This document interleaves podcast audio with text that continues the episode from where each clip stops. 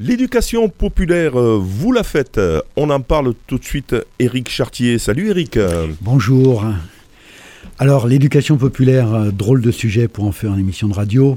Non euh, Rassurons-nous, c'est pas un gros mot, mais c'est quoi? Une sorte d'arlésienne de notre vie au quotidien qui serait là mais sans la nommer Serions-nous tous des Monsieur Jourdain qui pratiquerions l'éducation populaire sans s'en rendre compte?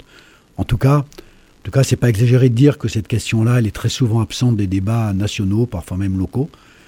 D'ailleurs, avons-nous entendu une seule fois cette expression éducation populaire au cours des dernières campagnes euh, euh, présidentielles ou législatives?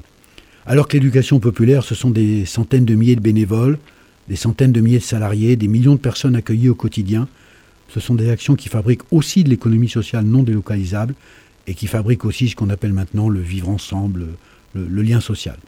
Alors à Radio Système, nous pensons aussi que l'éducation populaire devrait être plus visible, et nous allons essayer de la rendre plus visible avec celles et ceux qui la font, des bénévoles, des professionnels, des élus, et ces témoins avec leur expérience, leur vécu, vont nous aider peut-être à mieux comprendre les multiples facettes de l'éducation populaire telle qu'elle existe, notamment dans le Gard, et on en fera un premier bilan euh, euh, à partir de ce mois-ci.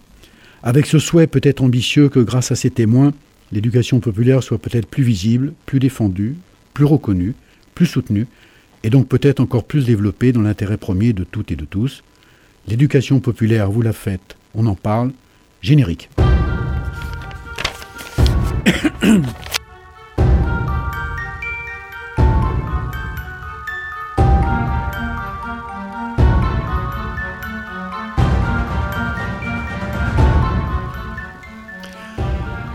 Bonjour Norbert Bolloc. Bonjour Eric. Merci d'avoir accepté cette invitation dans ce cycle sur l'éducation populaire. Alors après euh, un professionnel, une élue du département et de la région, un, président d'association et un élu local, on termine ce cycle euh, en tout bien tout honneur avec un habitant qui est au cœur des, objectifs de l'éducation populaire. Et cet habitant, c'est aujourd'hui Norbert Bolloc, euh, qui va nous faire partager son vécu, son expérience, sous un angle un peu particulier de l'éducation populaire qui est, celui du théâtre. En effet. À un moment donné, euh, je te proposerai une petite chronique sur laquelle, bien sûr, tu pourras réagir. Alors, je dis te parce qu'on se connaît un petit peu et qu'on va continuer le vouvoiement, on va pas être hypocrite. Et puis, c'est toi aussi qui as choisi le, programme musical de l'émission, et tu nous diras pourquoi euh, telle ou telle chanson. Et puis, euh, c'est un peu ton émission, donc bien sûr, tu interviens quand, quand tu le souhaites. Le programme te convient? Tout à fait. Alors, c'est parti. L'éducation populaire, vous la faites, on en parle? Aujourd'hui, nous recevons Norbert Bollock. Alors Norbert Bollock, un petit peu ta, biographie. Euh, tu, habites sur la communauté de communes Oui, oui, j'habite à Vergès depuis euh, plus d'une vingtaine d'années. Euh, pour me décrire un petit peu, on va dire que je suis un, pour employer un, mot à la mode, je suis un boomer de 66 ans. Retraité de, l'informatique. J'ai bossé très longtemps avec Vive dans une entreprise multinationale qui s'appelle Syngenta. Et en parallèle, euh, je, faisais du bénévolat. Euh, je fais toujours du bénévolat. Ça dure depuis 18 ans auprès d'une association de théâtre, la Compagnie des Sans-Têtes, où j'ai été secrétaire pendant 3 ans. Et là, ça fait 15 ans que je suis président de cette compagnie. Cette compagnie qui, produit des, spectacles Alors, nous avons diverses activités. Nous avons tout d'abord, oui, une, une activité production-diffusion de spectacles professionnels. Nous proposons aussi des ateliers de théâtre amateur au centre social de Vergès pour enfants, ados, adultes. Et depuis 2019, nous organisons à Nager-Solor un festival de spectacles vivants.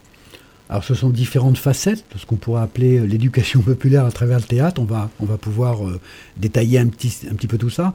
Euh, ta définition maintenant, même si bien sûr, euh, comme à chaque invité, c'est compliqué, une définition. Mm.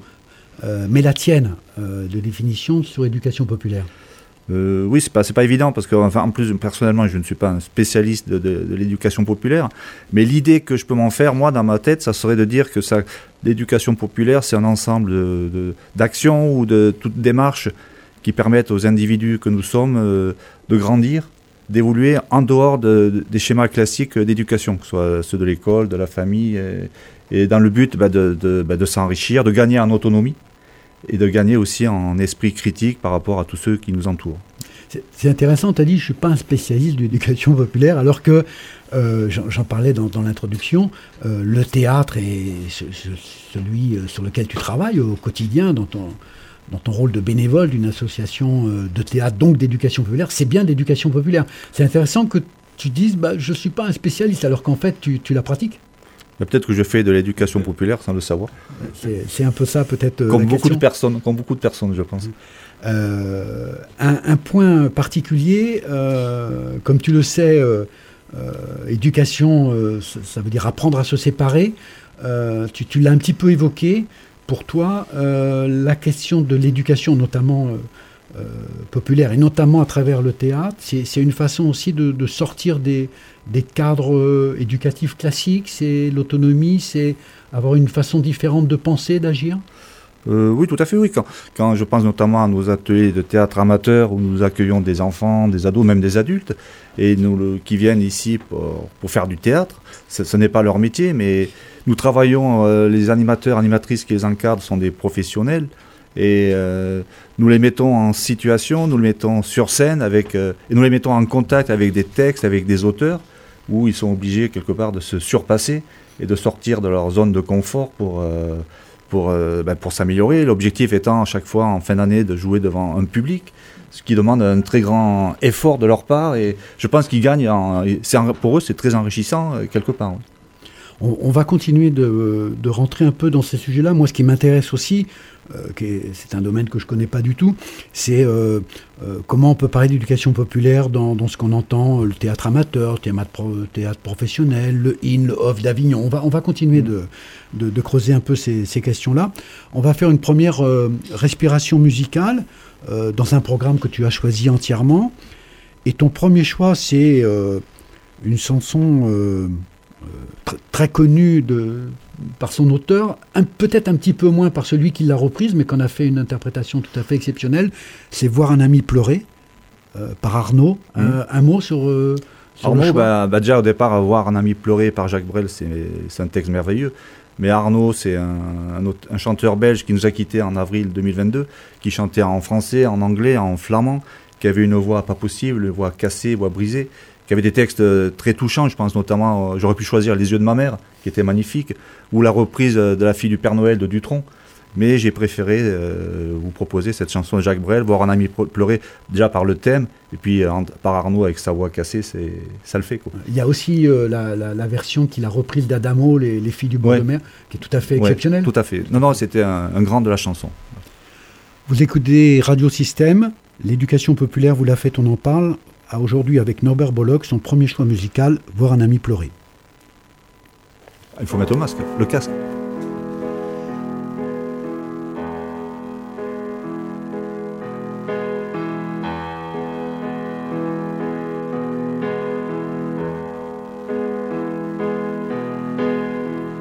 Bien sûr, il y a la guerre d'Irlande. Il est peuplade sans musique. Bien sûr, tout ce manque de tendre. Il y a plus d'Amérique. Bien sûr, l'argent n'a pas d'odeur.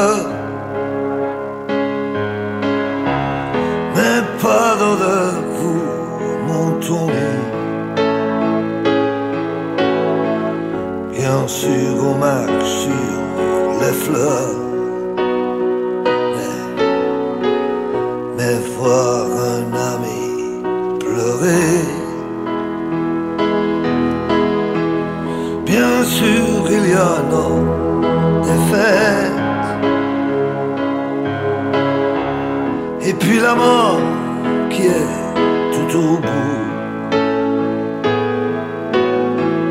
le corps incline déjà la tête,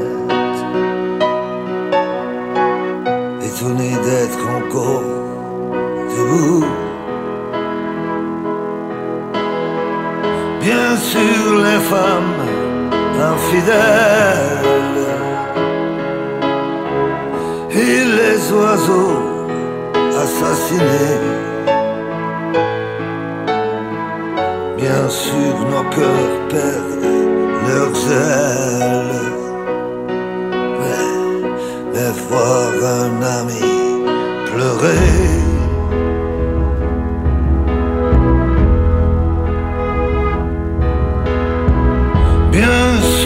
Sûr, ces villes épuisées par ces enfants de 50 ans. Notre impuissance à les aider. Et nos amours qui ont mal aux dents. Bien sûr le temps qui va trop vite. Ce métro rempli de noyés La vérité qui nous évite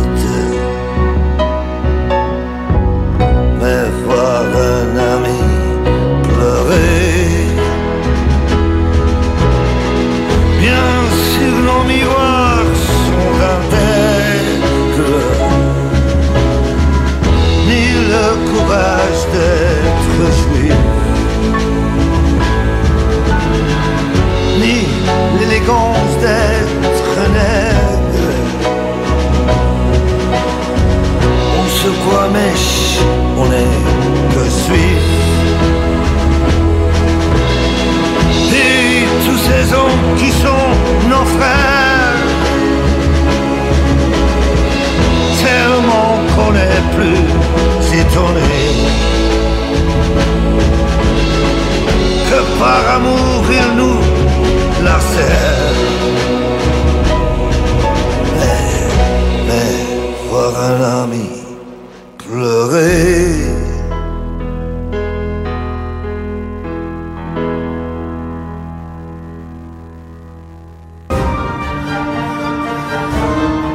L'éducation populaire, vous la faites, on en parle. Norbert, Norbert Bollock, on va, on va continuer de parler de l'éducation populaire à travers le théâtre, même si c'est pas facile après avoir écouté cette chanson Tout de, à fait. de reprendre directement. On aurait plutôt envie de faire le silence pendant, euh, pendant un petit peu. Mais on est à la radio, euh, les temps de silence ça peut être intéressant, mais pas trop trop longtemps, donc on va continuer bien sûr d'évoquer ce sujet. Alors tu, tu l'as un peu évoqué, euh, l'é- l'éducation populaire à travers le théâtre, l'enrichissement, peut-être la reconnaissance sociale. Euh, le, le, certaine- façon, le combat hein, pour sortir peut-être un peu de sa condition aussi. Je voudrais te faire écouter, euh, et on va, on va en parler, euh, l'extrait d'une émission précédente où euh, William Malvel parle de la militance. Et on va voir en quoi ça, ça, fait écho chez toi. L'éducation populaire qui était issue de la fonction militante, donc qui voulait, la militance c'est quoi? C'est comment on transforme la société, comment on établit des- des rapports de pouvoir, comment aujourd'hui, dans un rapport de subventionnement public, euh, d'accroche à des politiques d'État, comment je peux être encore indépendant, comment je peux être militant? Grande, grande, grande question que, que pose Mm. William, euh, assez complexe, hein, je reconnais. Euh, comment toi tu vois les choses, la question de la militance à travers la pratique du théâtre, euh, professionnel ou amateur? Bah, la militance, l'accompagnement, c'est. Moi, je le vois surtout dans la manière d'accompagner les gens vers les personnes, vers, vers, vers- vers- vers le théâtre pour qu'ils puissent euh, s'enrichir. Euh, là, j'ai un exemple euh, dont j'ai eu connaissance hier dans la presse. C'est euh, c'est la mairie de Trappes, dans les Yvelines, qui a passé un accord avec la, comédie française. Et samedi, il y, a, euh, il y a 700 habitants, habitantes de Trappes qui ne vont quasiment jamais au théâtre, qui même pour certaines ne sont jamais allés à Paris alors qu'ils sont à 30 km de Paris. Ben, il y a 700 personnes qui sont allées voir à la comédie française une représentation de, de l'avare de Molière. Et je trouve cette initiative euh, merveilleuse, magnifique. Et pour moi, on est en plein dans l'éducation populaire. C'est permettre à des personnes, des individus, ben, d'aller vers un ailleurs, qui ne peut que les enrichir et qui pour eux ne sera que pour les positifs. Et je pense que là, oui, là, c'est quelque part, c'est une sorte de militantisme dans la démarche de les accompagner vers, vers cet ailleurs.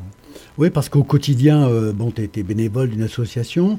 Il euh, y a, y a le, la différence entre euh, ce qu'on peut faire avec le public sur le terrain, entre guillemets, et puis le, le, quotidien d'un bénévole qui est aussi confronté à monter des dossiers de subvention, mmh. discuter avec des, des élus, avoir des relations de pouvoir. Ah, tout à fait. En plus, en le mot bénévole est important parce que j'insiste là-dessus, parce que déjà, les associations ont besoin de, bénévoles pour exister, sinon elles ne pourraient pas. Et oui, un de, mes jobs, moi, c'est d'aller chercher euh, euh, l'argent nécessaire pour euh, nos créations, pour nos diffusions. Là, nous, nous organisons chaque, année au mois de mai à Nage et Solorgue un festival de spectacles vivants qui nécessite un minimum de fonds, un minimum de, pièces à proposer et surtout après aller chercher le, public pour qu'il vienne voir nos, spectacles. Et c'est vrai que ça prend du temps d'aller chercher les fonds pour notre mode de fonctionnement. Et c'est très, à notre époque, c'est très difficile. Ce n'est pas évident de, trouver les bonnes personnes et d'avoir un retour euh, à nos réponses, à nos questions et un retour sur, sur investissement et sur à nos, des retours positifs pour nos dossiers. Euh, l'argent et le théâtre?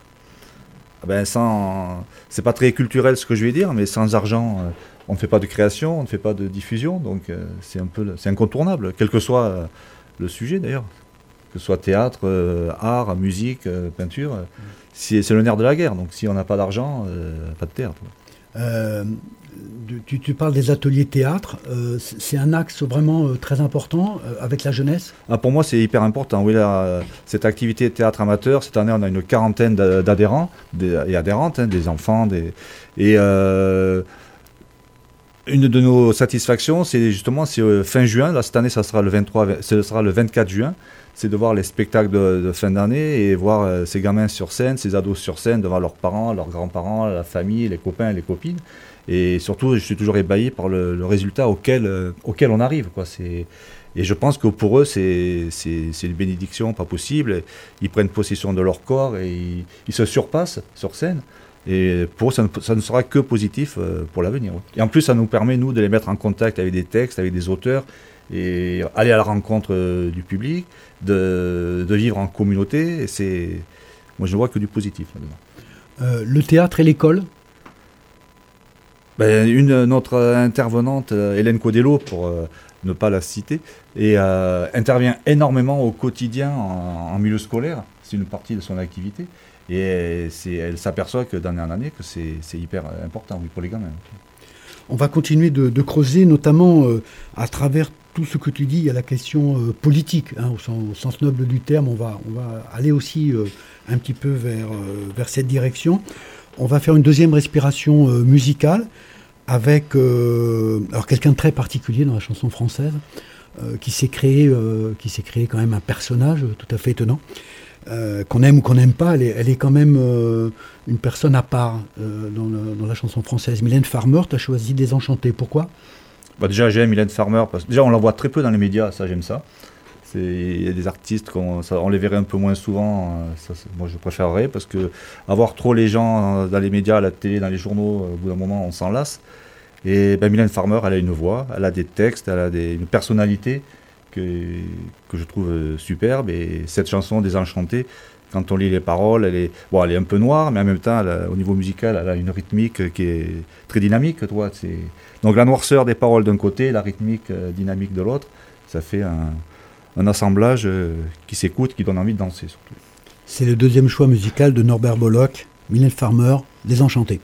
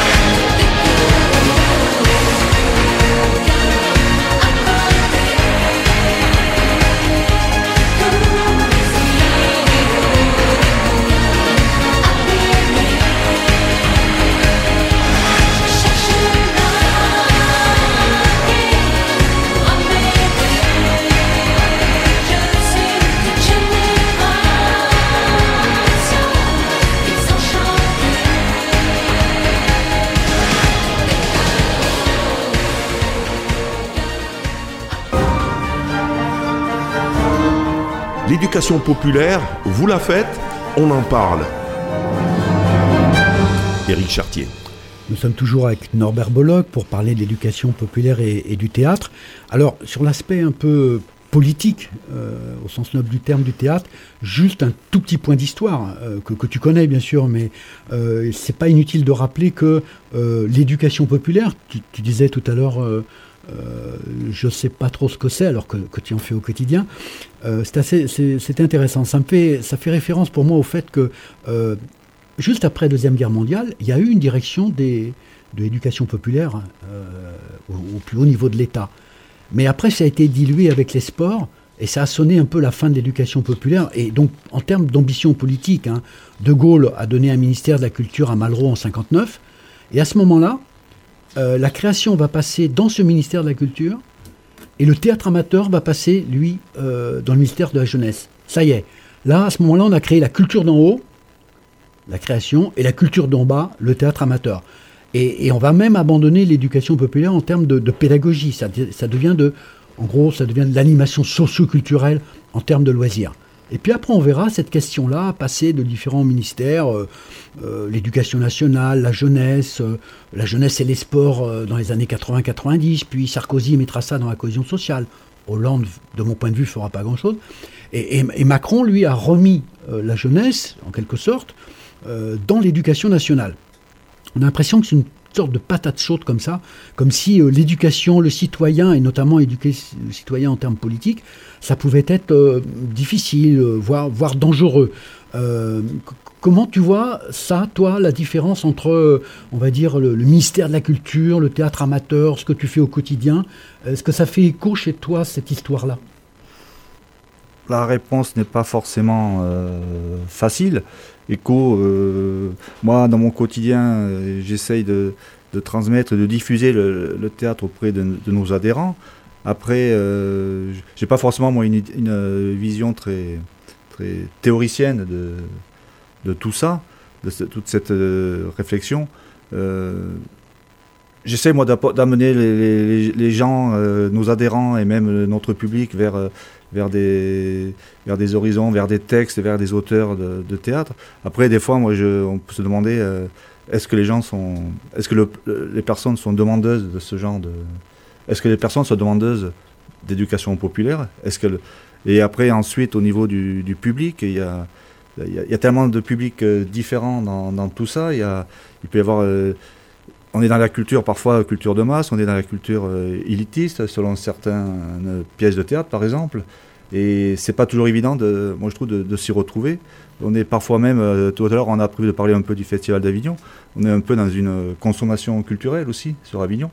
C'est Qui dit consommation dit euh, pouvoir d'achat aussi.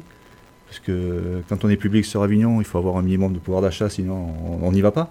Donc euh, je pense qu'il y, aurait beaucoup de réflexions à faire à ce niveau-là. C'est pour ça que j'en reviens à mon exemple tout à l'heure à Trappes, où on amène 700 personnes voir une pièce de théâtre parce que ces gens-là ne vont jamais au théâtre. Et euh, à la limite, ce serait plus de ce côté-là qu'il faudrait réfléchir. Comment toucher un plus large public, comment partager cette culture euh, théâtrale, euh, qui parfois, dans certains cas, pour moi, elle est réservée à une certaine élite. On, va parler, tu as abordé la question des, besoins et des demandes. On, va en parler, ça me semble vraiment intéressant. juste avant ça, pour rester un peu sur le sujet de base, l'aspect politique, de décision politique au plus haut niveau de l'État et son évolution à travers les décennies, euh, en quoi ça a une répercussion euh, sur les financements? C'est-à-dire euh, en, quoi les financements d'État vont peut-être, je ne sais pas, tu vas le dire, plus sur certains styles de création théâtrale que vers le théâtre amateur. En d'autres mots, par exemple, est-ce que le théâtre amateur il est subventionné par la DRAC? Oh, je ne pense pas, non. Nous, nos ateliers, nos seules subventions des ateliers, ce sont les cotisations de nos adhérents et adhérentes. on est quasi au niveau de nos ateliers en autofinancement. Et c'est là où je me demande toujours en quoi les décisions politiques euh, qu'on peut penser euh, un peu théoriques, mais qui sont en même temps des, des, décisions qui ont des répercussions sur le terrain, vont promouvoir ou pas euh, telle ou telle activité. Et je me demande si le, le théâtre amateur euh, il, est, tellement euh, soutenu, promu euh, au niveau étatique. Bah, disons qu'au niveau théâtre amateur, il y a des fédérations, comme la FNCTA par exemple, il y a la FFTA aussi. Donc le théâtre amateur, c'est auto-régulé, euh, il s'est géré lui-même. Et il y a un public, bon, il y a de nombreux adhérents, il y a de nombreuses personnes qui font du théâtre en tant qu'amateurs. Il y a un public pour ça, il y a des festivals, même souvent des festivals euh, réputés. Après, au niveau subvention, euh, je n'ai pas les chiffres en tête, mais je ne pense pas que le théâtre amateur reçoive énormément de subventions de, de l'État ou de quelconque administration. Et, et, en même temps, si on parle d'éducation populaire et, et, et l'idée qu'il faut sortir un peu du cadre, on, on pourrait presque penser que c'est presque heureux que le théâtre amateur soit pas tant subventionné que ça au niveau de l'État, puisque s'il était si subventionné que ça, il aurait peut-être peut-être un peu moins les mains libres. Ben, donc c'est sûr que quand tu es subventionné, tu perds un peu en liberté. Ce que, ce que nous, au niveau de la compagnie Sans Tête, on a toujours mis en avant euh, depuis 18 ans que nous existons, à savoir que nous avons peu de subventions, ce qui en contrepartie nous donne une certaine liberté d'action. Ça, ça, ça, semble un équilibre un peu, un peu instable Instable et difficile à garder. Ben, cette question-là, elle, est, euh, mmh. Elle doit être intéressante à, à, travailler tous les jours dans les relations qu'on peut avoir avec le public, mais aussi avec les, avec les partenaires. Et puis quand on monte des dossiers, peut-être que ça manque parfois un peu de, de clarté. C'est parfois un monde, le monde des subventions est parfois un peu opaque et on a du mal à s'y retrouver. Euh, qui fait quoi, qui donne quoi à qui, et ça manquerait peut-être, ça, ça, nécessiterait peut-être un peu plus de, de clarté, de transparence. Euh, je reviens sur un point que tu as abordé, le, la différence entre besoin et demande où tu disais, mais euh, finalement, est-ce qu'il y a une demande de, de théâtre ou d'éducation populaire? Ça pose la question, effectivement, est-ce qu'il n'y a pas une responsabilité éducative, au-delà des demandes, euh, de, répondre à, ce besoin de, culture, même si ce besoin n'est pas exprimé, il n'y a pas de demande, mais on peut considérer euh, qu'il y a quand même un besoin euh, de travailler avec toutes les couches de la population pour lui permettre d'avoir les outils de son autonomie. Ah, tout à fait. Moi, je vois le, festival que nous organisons en Nage et Solorg. Nous avons pris notre bâton de pèlerin. Nous, avons, nous sommes allés sur les, comme sur le festival d'Avignon, nous avons fait des flyers. Nous sommes allés tracter sur les marchés de Sommières, Calvisson. Nous avons fait des brocantes. On était un peu partout et on a ramené euh, de, pas mal de personnes qui ne seraient jamais venues si on n'était pas allé les chercher. Oui, il faut aller chercher les gens. Et une fois qu'elles sont venues, en repartant, beaucoup nous ont dit l'an prochain, je reviens. Voilà.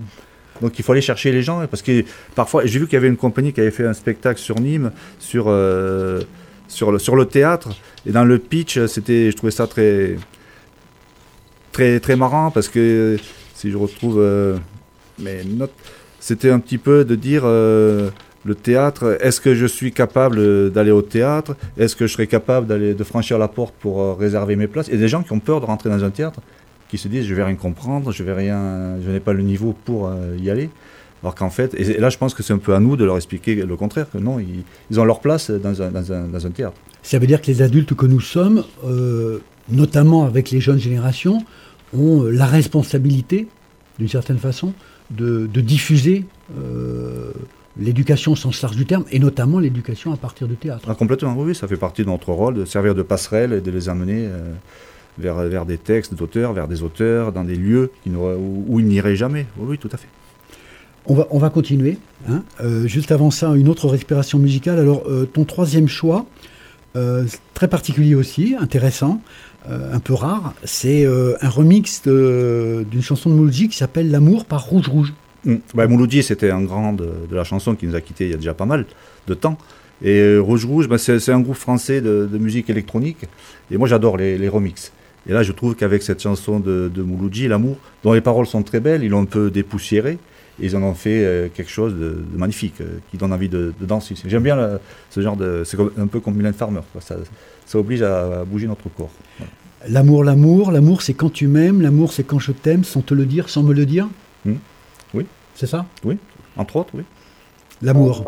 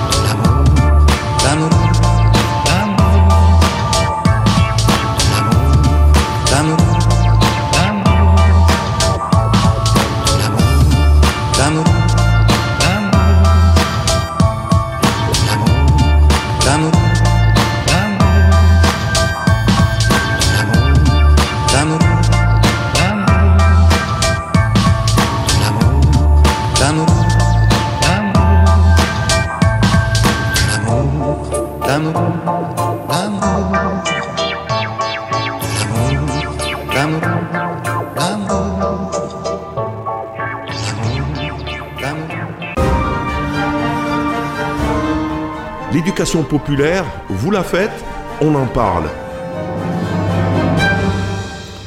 Nous sommes toujours avec Norbert Bollock pour évoquer avec lui euh, l'éducation populaire à travers le, théâtre. Euh, alors à ce moment de l'émission, généralement, euh, Norbert, je fais une petite chronique sur un sujet parfois très décalé hein, par rapport au sujet de l'émission. Et puis je te demanderai si, tu veux bien de, réagir. Aujourd'hui, la petite chronique va porter sur une anecdote qui s'appelle Les moutons de Dirac. Euh, Dirac est un grand scientifique. Il aura le prix Nobel. Et euh, c'est quelqu'un qui a la réputation de pas parler. euh, de très très peu parler. Certains même diront qu'il était peut-être un peu autiste. Bref, c'est quelqu'un qui parle pas beaucoup, sauf pour dire réellement le, fond de, le fond de la vérité tel qu'il la cherche.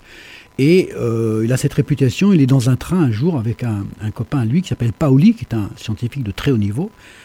Et donc évidemment, Dirac ne parle pas. Ils sont dans un train, les trains roulent doucement hein, dans cette partie du XXe siècle. Et Paoli aimerait bien entretenir la conversation et euh, il passe devant un champ et Paoli dit à Dirac Ah, vous avez vu Dirac Ils ont tondu les moutons dans le champ. Et Dirac aurait répondu Oui, tout au moins de ce côté. Alors, euh, évidemment, ça peut passer pour une blague carambar, oui, tout au moins de ce côté. Mais en fait, c'est le fondement de la pensée de Dirac sur la vérité et la réalité. Pour Dirac, il y a très peu de chances que statistiquement, deux personnes qui arrivent, qui prennent un train à un moment donné, arrivent devant un champ où ils regardent des moutons, qui sont tous euh, placés d'une manière différente, mais qui ne montrent que la partie où ils ont été tondus, et pas la partie euh, qui n'aurait pas été tondue. Statistiquement, il y, a- très peu de chances. Sauf que pour Dirac, la vérité et la réalité, c'est pas que les moutons ont été tondus. C'est que statistiquement, les moutons été tondus tels qu'ils les voient. Et ça pose la question, effectivement, euh, qui sera repris par plein de scientifiques, de ce qu'est la vérité et la réalité.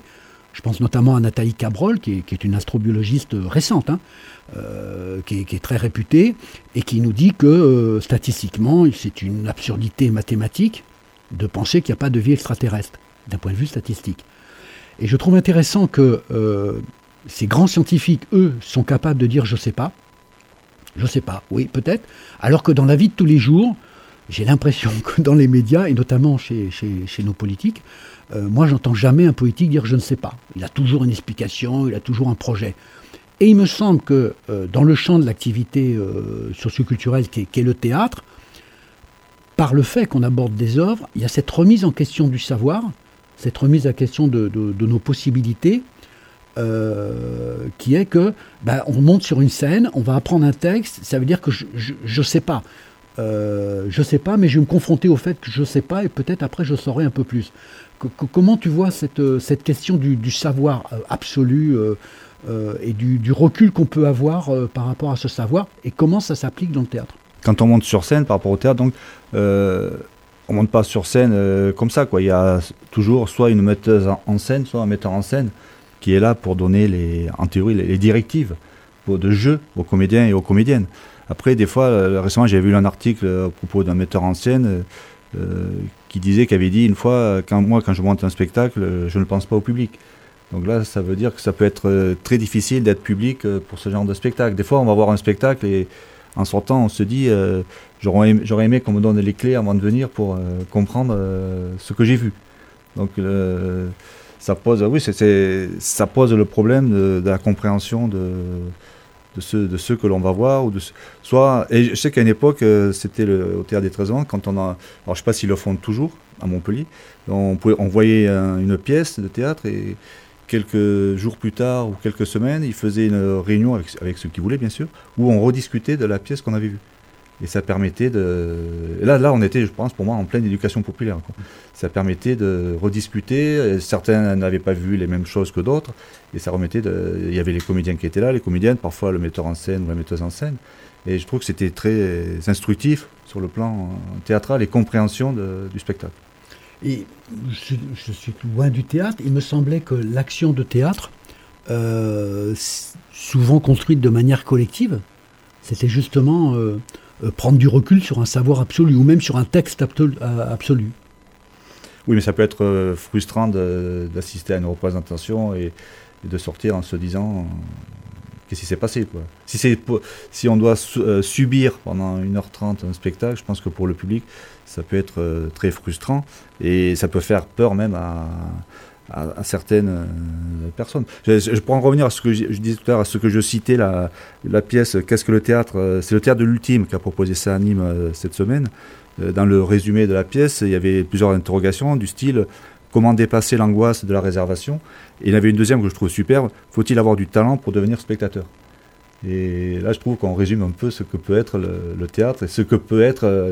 Peut-être que l'éducation populaire peut aider les spectateurs à, à passer outre ce genre de questionnement. Intéressant comme, euh, Faut-il avoir du talent pour devenir spectateur? Ouais, intéressant comme voie, euh, Mm. comme voie euh, à, à explorer.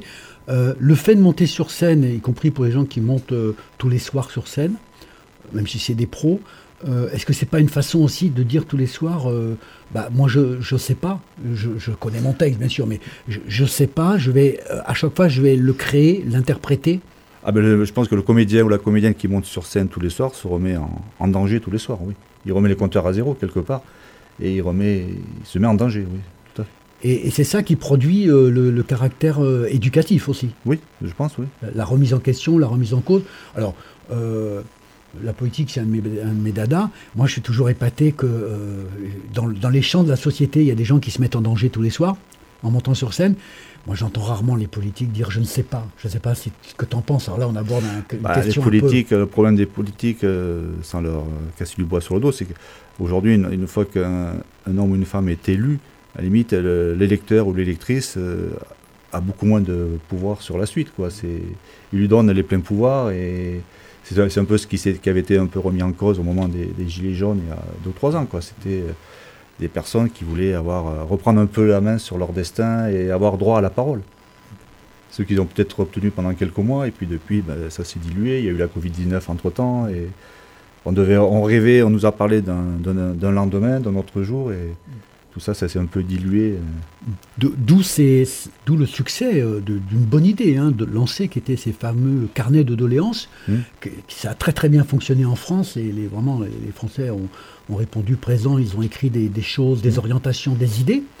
Euh, évidemment, ces, ces carnets de doléances devaient donner lieu à une publication qui évidemment euh, n'a pas eu lieu. n'a pas eu lieu, mais ça c'est un- une chose euh, un peu habituelle. Malheureusement, ça, ça montre bien que euh, le, le citoyen de base avait des choses à dire sur bah, cette question du savoir et, et Oui. comment on met en place des choses au niveau national. Tout à fait, oui. oui, je pense que beaucoup de gens ont cru, ont cru à des jours meilleurs et qui aujourd'hui euh, doivent être euh, très déçus de ce que tout cela est, devenu. tout à fait. Euh, quand tu disais éduquer le spectateur, ça me fait penser donc sur, j'en reviens toujours peut-être un peu là, sur la question de la responsabilité éducative, de travailler avec les publics, qu'ils soient jeunes ou moins jeunes, sur cette question de quels outils je vais avoir pour, pour savoir si euh, euh, telle, pièce ou telle autre pièce euh, va dans un bon sens ou dans un mauvais sens selon moi. Enfin, quels outils j'ai pour, euh, euh, pour vivre la société? Ben, moi, si je, si je prends le, Moi, en tant que. Ce que je disais tout à l'heure, si je prends par exemple le festival que nous organisons à Nage et Solorgue le premier week-end de mai, nous faisons un choix de, de spectacle, et puis on, par rapport à ce que nous nous aimons, et on se dit ça devrait plaire à notre public. Et ensuite, euh, c'est pour ça qu'après, nous, nous proposons tout le temps des moments de convivialité après chaque spectacle, où les gens restent et peuvent discuter déjà avec les équipes artistiques, avec nous, avec les metteurs en scène ou metteuses en scène s'ils sont présents. Et c'est là qu'on voit l'accueil qu'ils ont reçu. Et, ceux qui, et certains nous ont dit, moi, votre festival, il est bien, mais c'était pour l'édition en 2023, mais il est très sérieux. J'aurais aimé avoir des spectacles un peu plus euh, légers. Et ainsi de suite. C'est en discutant et en dialoguant avec le public, parce que le but, c'est quand même d'aller vers le public. C'est lui qui a un peu la, réponse la, la- la réponse à nos interrogations, quelque part. Sans public, il n'y a pas de théâtre. Donc, euh, ça, ça veut dire aussi que le lien, les relations que vous avez avec le public, tout ça, ça construit de la, aussi de la citoyenneté. Enfin, je pense, oui, tout à fait, oui. Et ça aide, ça aide les personnes à, à faire plus de choix. Moi, je pense, oui, ça, déjà, ça, ça les sort de, de- de chez elles. Et euh, moi, je pense qu'on parlait d'éducation euh, populaire, mais un des, un, un des plus dangereux ennemis, je pense, de, de l'éducation populaire, ce sont les réseaux sociaux, par exemple. Et demain, ce sera peut-être euh, ChatGPT, je sais pas. Peut-être que, dans 10 ans, 15 ans, 20 ans, les gens regarderont le théâtre sur Internet, sur leur tablette, ils n'iront plus dans les salles, dans les lieux. Et... Alors, j'ai un contre-exemple euh, d'une- pièce que, que, pour ma part, j'adore aussi beaucoup. C'est Cyrano de Bergerac, qui a été créé fin du 19e siècle et qui n'a jamais cessé d'être un succès. Oui. Quelle, quelle que soit l'évolution de la radio, du cinéma, de la télévision, euh, ça n'a été toujours qu'un succès euh, du début jusqu'à aujourd'hui. Euh, tu penses que ChatGPT, ça peut, ça peut arrêter le succès de Cyrano de Bergerac? Le succès, non, mais ça peut euh, remplacer par certains côtés euh, euh, l'apprentissage ou l'éducation de- des personnes, oui. Qui iront plus, plus, plus facilement sur les réseaux sociaux chercher les réponses à leurs questions que euh, aller lire tel auteur ou tel texte euh, et voir euh, tel personnage. ça peut être un, un danger, je pense. Ça peut être un danger, et à contrario, le fait d'aller voir d'abord sur un, un réseau social une pièce, euh, un extrait, ça peut peut-être donner aussi envie de, de lire le texte. Ça peut aussi dans certains cas, oui. Mais il va falloir l'aider. Je le- pense, oui, il va falloir qu'il y ait de, de l'offre. Il va falloir aussi qu'il y ait de l'offre et inciter les gens à y aller, oui. Et communiquer, surtout communiquer, dialoguer. Et... Mais je reste persuadé que, je pourrais en revenir à cette histoire de trappe, ou même ce week-end, c'est à Sauve, il y avait un festival théâtre de rue. Je pense que là, on est en pleine euh, éducation populaire et ce sont les meilleures pistes, je pense, de, pour euh, transmettre euh, et in- inciter les gens à aller euh, vers, dans les lieux culturels dans les théâtres. Encore une respiration musicale après ces, ces dernières paroles qui sont, moi, je pense, in- intéressantes en termes d'avenir. Tu as choisi Les Dormantes par Zao de Zagazan? Oui, ben, Zao, elle a 24 ans, donc c'est un peu la, la nouvelle euh, chanson française. Et cette histoire est très belle, euh, pas forcément un peu triste. C'est l'histoire d'un amour toxique. Parce que l'amour, euh, tout à l'heure, il y avait euh, Mouloudji. Et l'amour peut être beau, mais il peut être aussi dévastateur. Et là, on y est en plein. C'est l'histoire d'un amour. Et Zao a, a une voix euh, exceptionnelle. Zao de Zagazan, Les Dormantes. L'amour qui fait tomber les cheveux, l'amour qui nous bande les yeux, l'amour vendu aux plus sensibles par des putains de l'amour qui nous fait croire que lui c'est eux, que ça ne sera jamais mieux, l'amour qui nous rendra peureux, même des plus belles histoires deux, même des plus beaux amours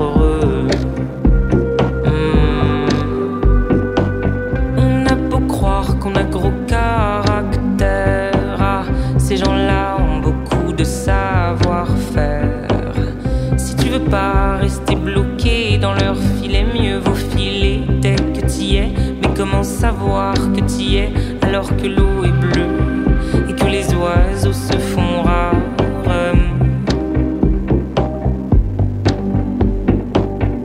Tout se passe tout doucement pour arriver plus facilement au versant noir et isolé qui s'y engage va certainement dévaler. L'amour qui tomber les cheveux, l'amour qui nous bande les yeux, l'amour vendu aux plus sensibles par des putains de vicieux, l'amour qui nous fait croire que lui c'est eux, que ça ne sera jamais mieux. Oh oui, l'amour. Ces gens-là sont du genre très beau parleur. Ah, la guicheur, l'allumeur, le séducteur. Beau être en train de chialer depuis des heures, monsieur te prêtera des erreurs, lui qui n'en fait jamais d'ailleurs. Tout se passe tout doucement dans ces murmures. Le serpent et après la colère, il vous jure que ça c'est l'amour, l'amour ça rend fou, il en est sûr. Oui, ça c'est l'amour, l'amour ça rend fou, il en est sûr. C'est l'amour, l'amour ça rend fou et j'en deviens sûr. L'amour qui fait tomber les cheveux, l'amour qui nous bande les yeux, l'amour vendu aux plus sensibles par des putains de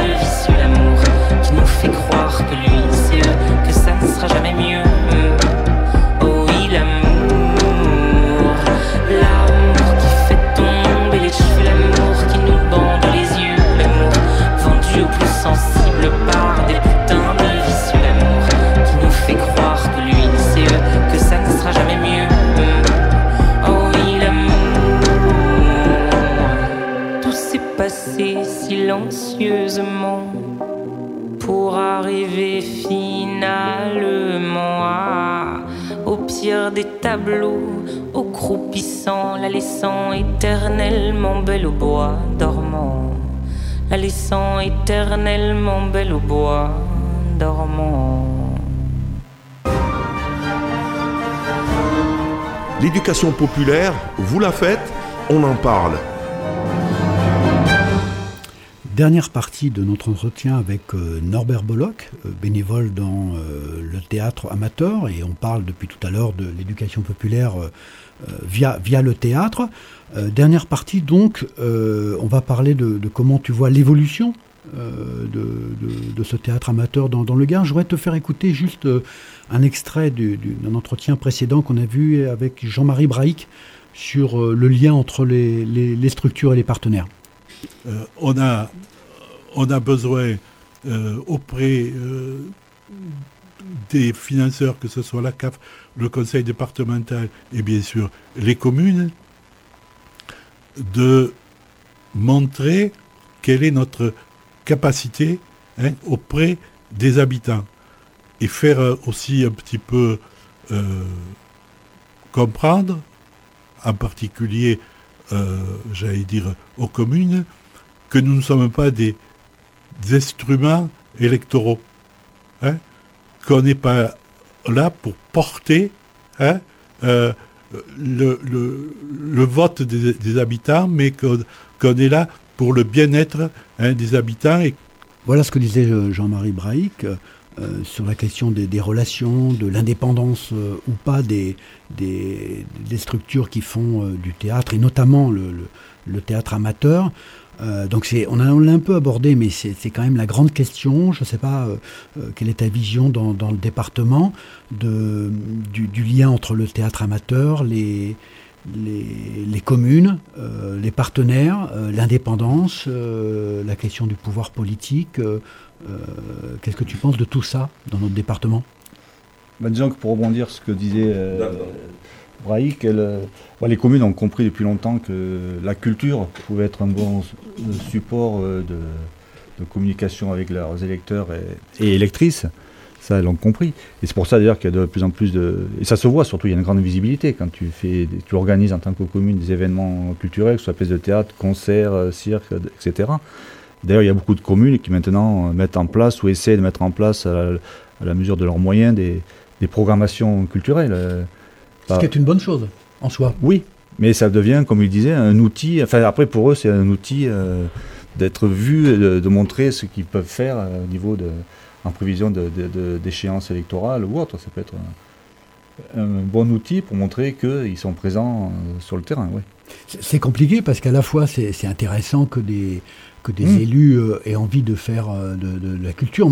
Malheureusement, après la Deuxième Guerre mondiale, on a vu des terrains de foot hein, partout. On, Ouais. a, on a vu malheureusement pas des théâtres. Mm. Donc quand il y a des théâtres dans des communes, euh, il y en a dans, dans- dans- dans nos communes d'ailleurs, environnantes, c'est quand même une très bonne Ah ben chose. Et qu'il y a aussi une politique culturelle. La question c'est qu'est-ce qu'on en fait après?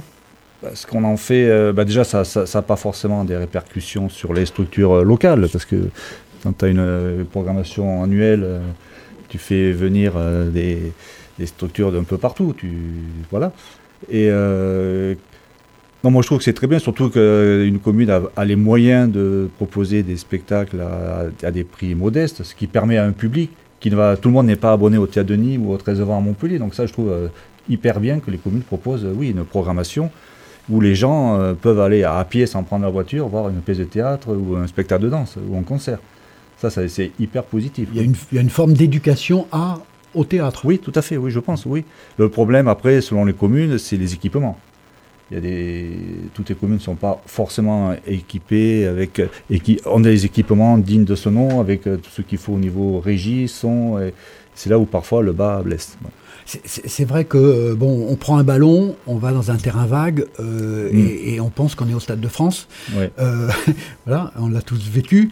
Euh, par contre, euh, on peut faire du théâtre dans un champ, évidemment, mais est-ce que parfois le lieu euh, ne crée pas néanmoins un, un- un préalable dans certains cas important?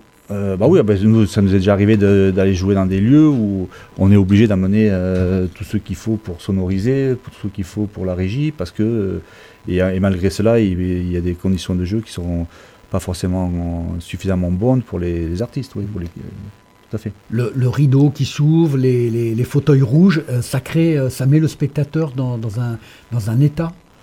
Ça peut le conditionner, oui, tout à fait, oui. Et, et c'est pour ça que c'est compliqué peut-être pour euh, beaucoup de communes d'avoir des équipements. euh, euh, Ah bah c'est une histoire de moyens, oui, qualité, tout à fait. ouais. Après, peut-être que la solution serait que, que les communes se mutualisent ou mutualisent les moyens entre elles, oui, peut-être. les, les petits théâtres dans le Gard, que- qu'est-ce que tu en penses? Comment tu vois les choses? Leur vie, leur survie, leur développement? Bah, les petits théâtres, c'est souvent des, des foyers, euh, des foyers de village ou des. Après, il y a des, grands- des communes comme Vergès où il y a des une salle Vergès Espace qui est très, qui est très bien. Je sais qu'en et Solor, ils ont en projet une salle euh, des fêtes euh, qui permettra euh, en 2025 ou 2026 d'accueillir des spectacles dans de bonnes conditions. Mais beaucoup de villages dans le Gard ont des équipements, mais qui mériteraient d'être améliorés, soit au niveau son, soit au niveau régie. Oui. Mais il- les villages sont demandeurs. En plus, maintenant, avec les néo-ruraux qui se sont installés un peu partout, il y a quand même une demande qui est différente de celle qu'il pouvait y avoir il y a 50 ans. quoi. Les villages, maintenant, demandent, sont demandeurs de, de, de représentation théâtrale, musicale euh, ou autre. Donc ça, ça nous permet d'être un petit peu optimiste sur le développement de, de l'éducation populaire à travers le théâtre. Ah, complètement, Et, oui. et- et là, je voudrais, euh, euh, petit, petite parenthèse, saluer, euh, euh, bah, saluer quelqu'un qu'on connaît bien, qui s'appelle Grégoire Robert, qui, qui s'est lancé dans l'acquisition d'un petit théâtre, alors pas dans le Gard, hein, Mm. ça s'appelle l'Optimiste à Avignon, mais Mm. on le connaît bien, puisqu'il œuvre aussi sur la communauté de Ah communes. ben, Grégoire Robert est le responsable artistique de la compagnie Sans Tête. C'est lui qui est à l'origine de la création de cette compagnie, de toute façon, en tant que comédien. hein. Grégoire est, est comédien, auteur, metteur en scène. Et depuis cette année, il s'est associé donc avec deux autres personnes pour reprendre L'Optimiste, qui est un théâtre qui a pignon sur rue sur, sur Avignon. Qui donc, là, ça va être son premier festival d'Avignon en tant que lieu. Et un de ses objectifs, c'est aussi d'avoir une programmation sur l'année. quoi. Donc, eh bien, ça nous permet de donner un petit coup de pouce pour, euh, pour sa programmation. Ah. Aller à l'Optimiste. euh, À partir du 7 juillet jusqu'au 29 juillet, au prochain festival Off d'Avignon. Voilà. Euh, on arrive à, à la fin de l'émission. Alors, euh, bah, me- merci à toi, bien sûr, Norbert, d'être venu pour Ah nous bah, présenter ta, vision d'habitant sur Mm. l'éducation populaire. Euh, on arrive à la fin de ce cycle euh, de, de cinq entretiens. Euh, je vais envoyer euh, à, tous ces intervenants et au monde socioculturel ce, ce matériau de cinq entretiens sur l'éducation populaire, qui n'a pas la prétention d'être exhaustif, bien sûr, mais qui a, jeté comme ça euh, des petites idées de, travail et peut-être des idées de, partenariat, à charge pour le monde socioculturel de, de s'en saisir ou pas. pour, décider d'une suite à, ces entretiens. Moi, il me semble que dans ces entretiens, il y a eu, des choses intéressantes peut-être à creuser. En tout cas, un grand merci donc encore une fois à Norbert. J'en profite aussi pour remercier William Malavel, Amal Couvreur, Jean-Marie Brahic, Philippe Ribaud d'être venus dans les quatre premiers euh, épisodes. Et puis euh, merci évidemment à Radio Système et Dominique Père de m'avoir accueilli pour me permettre de faire ce, petit cycle sur l'éducation populaire. Et puis euh, bien sûr, on va laisser la parole en dernier à, l'habitant que tu es. Tu as choisi un, titre qui est Nouveau départ par Stéphane? Oui, Stéphane, c'est un peu la, elle fait partie des nouvelles euh, voix de la scène euh, francophone, parce qu'elle nous vient de Suisse. Euh, elle a 26 ans et elle a énormément de succès depuis déjà plusieurs mois. Et cette chanson, qui est sortie en 2022, Nouveau départ, elle mérite d'être une belle chanson qu'il faut, qu'il faut écouter. Puis je trouve que c'est bien que les auditeurs et auditrices de Radio Système puissent l'entendre. Et avant d'écouter la chanson, un dernier mot peut-être? Ah, moi, si je devais dire un dernier mot, ça serait euh, euh, aux auditeurs et auditrices, oser sortir des sentiers battus.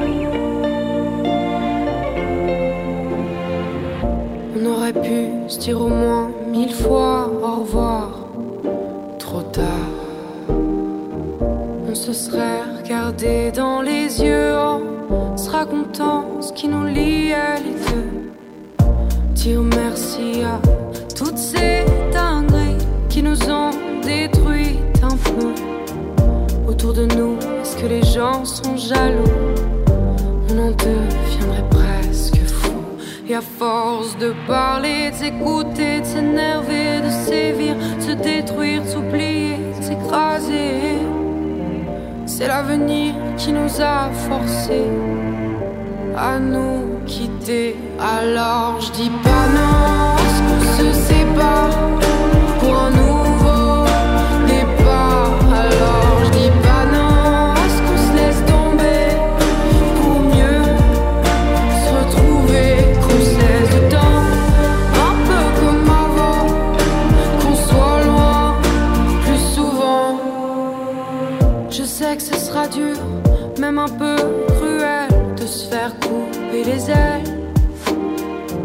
Et même si tu penses que c'est mon problème, t'es dedans, ou t'y es quand même. Et à force de résister, tenir bon, se révolter, d'aller contre, se déchirer, s'oppresser.